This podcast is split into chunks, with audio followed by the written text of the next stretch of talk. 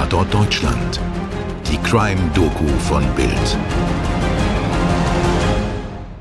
Hallo zusammen, hier sind Toni und heute mal nicht Mirko, sondern Stefan. Yes. Wir sind heute Premiere, das erste Mal zusammen hier im Studio. Wir haben festgestellt, dass wir noch nie einen Fall zusammen aufgenommen haben. Ja. Werden wir auch heute nicht tun. Muss Werden man wir, fairerweise dazu ja, ist ein kleiner Downer. Aber eigentlich wollten wir euch mitteilen, dass wir ja nach dem dunklen Januar, der ja hier dieses Daily-Format ins Rollen gebracht hat, wir sind schon im sechsten Monat von Ja. Tatort Deutschland täglich True Crime. So ist es. Und deshalb kommt jetzt erstmal eine Art Pause, dazu gleich mehr. Aber wir wollen auch ein bisschen zurückblicken. Genau. Also, wenn man genau guckt, wir haben ernsthaft jetzt 157 Folgen in diesem Channel. Und ich habe so ein paar Fragen aufgeschrieben, Toni, weil wir jetzt äh, einfach äh, so, so eine Art Verbrechensexperten geworden sind über all die Monate. Zum Beispiel Frage an dich, Toni, was war der Fall, der bei dir am dollsten hängen geblieben ist? Das ist eine schwierige Frage, weil jeder Fall irgendwie hängen bleibt. Ähm, es gibt aber zwei Fälle, die ich ganz besonders krass fand. Einmal war das Irina U. Die Folge heißt Die Knochen im Müll. Könnt ihr auch hier im Feed einmal danach suchen. Ähm, da hatte der Mann seine Frau als vermisst gemeldet und später hat sich herausgestellt, dass er sie umgebracht hat, sie auf einer Mülldeponie abgeladen hat und zeitgleich mit seiner Affäre geschrieben hatte, ihr auch, also der Affäre, die Halskette seiner Frau, die er umgebracht hat, geschenkt hat. Das waren so viele Details, die auch bei der Recherche da hochkamen. Ich einfach dachte, wie, wie krank können Menschen sein oder eiskalt. Das ist auf jeden Fall hängen geblieben, fand ich sehr, sehr schockierend. Und der andere ist, du wirst es wahrscheinlich ahnen, Tika Adams hatten wir erst hier vor kurzem. Den kenne ich seit Jahren. Da habe ich den zum ersten Mal in einem anderen Podcast gehört und seitdem hat er mich gefesselt, weil ich den so auf der einen. Es ist eine Heldenstory, weil ich diese Frau wirklich beeindruckend finde, was für eine Stärke und Überlebenswillen die hat und auch wie sie mit der Sache im Nachhinein umgeht. Äh, aber es ist natürlich, die Vorstellung ist so brutal für mich. Ja, das konnte ich nicht mehr vergessen. Dazu zwei Schlüssellochblicke. Das war das erste Skript, das du geschrieben Ja, hast. Wir ja, haben ja sonst stimmt. so eine Arbeitsaufteilung. Hast du auch sehr gut geschrieben. Danke. Und dann wollte das Timing, äh, das aber ausgerechnet, dass ich das dann gesprochen habe. Das tat mir auch ein bisschen leid, weil es Nein. war ja auch ein bisschen so äh, dir von, von der Leidenschaft her auf dem Leib geschrieben. Aber naja, bei mir war es ja nur ein Anliegen, diese Geschichte zu erzählen. Und wer sie dann am Ende euch, den Hörern, präsentiert, das machen ja alle gleich gut. Also bei mir war es dieser Barschel-Fall, die Folge, das ist eine Doppelfolge gewesen, Endstation Genf hieß die, weil erstens, die habe ich geschrieben und gesprochen mit Mirko, weil das eben alles in der Stadt spielt, aus der ich komme. Und ich habe darin nochmal Dinge entdeckt, die ich zwischendurch schon wieder vergessen hatte. Also dass zum Beispiel dieser Politiker erstens an der Schule, auf der ich auch war, diesen Skandal hatte, das Ja. wusste ich noch. Dann die ganze Politaffäre, aber dass der zum Beispiel kurz vorher auch noch mit dem Flugzeug abgestürzt ist. Da habe ich gedacht, so beim Schreiben, wie irre ist das eigentlich, wenn das Skript von mir Fiction wäre, hätte jemand gesagt, der Netzeband hat es völlig übertrieben. Also, das äh, hat mich sehr beeindruckt. Äh, Toni, mit welchen Menschen hast du dich besonders identifiziert bei all diesen Fällen? Das ist ja natürlich eine komische Frage. Ne? Also mit den Tätern identifiziere ich mich jetzt äh, persönlich weniger. Ja, tatsächlich, ich will hier nicht langweilig sein, aber Tika Adams fand ich einfach von der Stärke her, konnte ich schon nachvollziehen, wie sie dann auch am Ende sagt, trotz allem bin ich super happy mit meinem Kind und das alles hat mich nur noch stärker gemacht. Und ich glaube, das war so das, warum mich dieser Fall auch fesselt, weil ich glaube, ich auch ein Mensch bin, der aus allem Negativen immer irgendwie was Positives noch zieht. Ja, Ja, so nehme ich dich auch wahr übrigens. ah, danke. Bei mir war das äh, der Fall mit Ingrid van Bergen, wer ihn nachhören will, die Schöne und der Mord. Weil Da das hast du eine, dich mit der Schönen identifiziert, ne? Ja, einmal wegen der Schönheit natürlich. Ich meine, es ist in unserer Reihe und an Morden insgesamt faszinierend, wie sozusagen Menschen, die heute noch normal erscheinen, eigentlich morgen Mörder sind. Das ist bei ganz vielen Fällen so.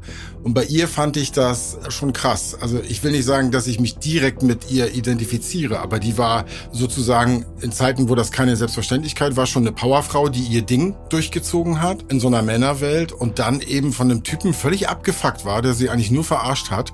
Ja, und dann ist sie halt die Sicherung durchgebrannt. Das ist am, also im Unterschied zu vielen, sagen wir mal so Serienmördern und Leuten, die andere gerne quälen, ist das eine Sache, da kann ich mich am ehesten noch ein, ein Stück weit reinversetzen. Ja. Also Vorsicht, Toni. Aber du hast ja jetzt auch die letzten Monate super viele Skripte geschrieben. Hat sich da irgendwie was bei dir verändert? so die Art, wie du auf das Produkt guckst, auf solche Fälle?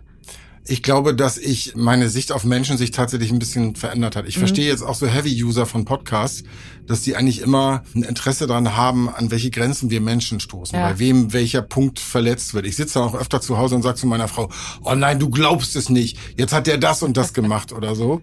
Da habe ich mich tatsächlich vorher nicht so sehr mit beschäftigt. Das ja. hat mich schon so ein bisschen hellhöriger gemacht für die Schattenseiten des, des Menschen. Ja. auf jeden Fall. Ja.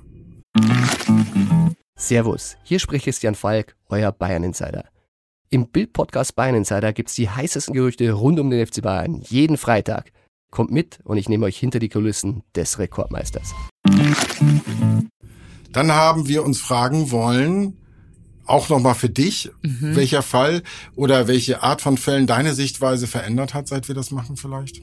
Mm, alle ein bisschen, weil ich das Gefühl habe, ich bin fast ein bisschen paranoid geworden. Aber es ist manchmal so, dass ich in so random Situationen, wie zum Beispiel beim Bäcker mir irgendwie was hole oder Kaugummi kaufe, gucke ich so auf die Uhr und denke mir, ah, jetzt ist es 15.12 Uhr für mein Alibi. Also, es ist total bescheuert. Aber ich denke mir auch durch diese ganzen Fälle, die wir auch hatten, da fühle ich mich auch manchmal sicher, weil ich so denke, wenn mir jetzt irgendwas passieren würde, dann wüsste ich vielleicht schon eher, was so Warnzeichen wären, worauf ich achten muss, wie ich dann vielleicht doch noch aus so einer Situation rauskomme. Also ja, so Live Survival Training. Ja. Also ich fand an der Reihe auch nochmal spannend zu merken, gerade bei Fällen, die zum Beispiel jetzt im, im Deutschen Kaiserreich spielen und so, wie beschissen früher ermittelt wurde. Mhm. Das war eine einzige Schlamperei, da war zum Teil dann keiner zuständig oder jemand dachte, irgendjemand ist schuld und dann wird das irgendwie so gemacht. Also Fehlurteile in Reihe und du warst echt, also gerade wenn du dann auch noch arm warst zum Beispiel oder so als Opfer, dann wurdest du zum Teil auch einfach gar nicht vermisst. Ja. Also bei allem, was man heute meckert an der Zeit oder am Überwachungsstaat oder dem Staat insgesamt, ich finde, ein Menschenleben ist heutzutage schon ganz schön viel wert ja, im Vergleich Gott sei Dank. zu früher. Ja. Toni, was findest du jetzt nach einem halben Jahr? Was sollten wir anders machen oder mehr machen oder weniger machen? Mm, mehr könnten wir vielleicht eure Community-Vorschläge machen. Also immer gerne her damit zum Beispiel per Mail oder Instagram. Das verlinken wir euch auch in den Show Notes wie immer. Das fände ich richtig cool, mhm. wenn wir davon mehr machen würden. Ich hätte auch, so blöd es klingt, aber mal wieder Lust auf so einen Kannibalenfall. Äh, mal wieder Appetit ja, drauf. Weil ja? ich finde, das ist so abartig. Aber meist steckt dahinter ja so eine ganz tragische Geschichte. Mhm.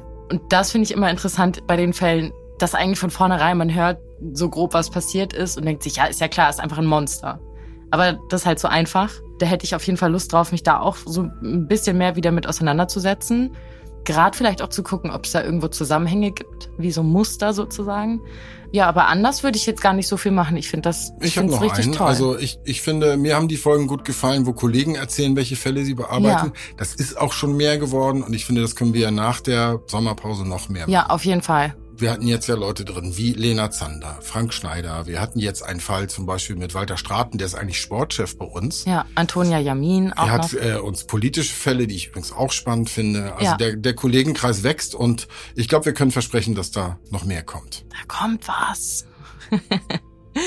Gut, dann geht's jetzt für uns ein bisschen in die Ferien, für euch hoffentlich auch. Wir bereiten vor, ihr habt es gerade gehört. Im August geht es dann weiter, ne? Genau, aber vorher machen wir im Juli wöchentlich Re-Uploads mit jeweils zwei guten Fällen, die thematisch auch so ein bisschen zusammengehören. Und außerdem gibt's dann in der letzten Juliwoche einen Fall, wo ein Jahrestag ansteht. Also dazu produzieren wir eine neue Doppelfolge und ansonsten gibt's jetzt im Juli so eine Art Best-of. Und wir hoffen, ihr seid da dabei und ihr seid weiter dabei. Genau, lasst es euch gut gehen und bis dann. Dir hat diese Folge von Tatort Deutschland gefallen? Du bekommst von True Crime einfach nicht genug. Dann hör jetzt in unsere weiteren Folgen rein. Hier warten mehr als 200 spannende Fälle auf dich, wie das Verschwinden von Rebecca Reusch, der Prozess gegen O.J. Simpson oder die Entführung von Ursula Herrmann. Wir hören uns bei Tatort Deutschland.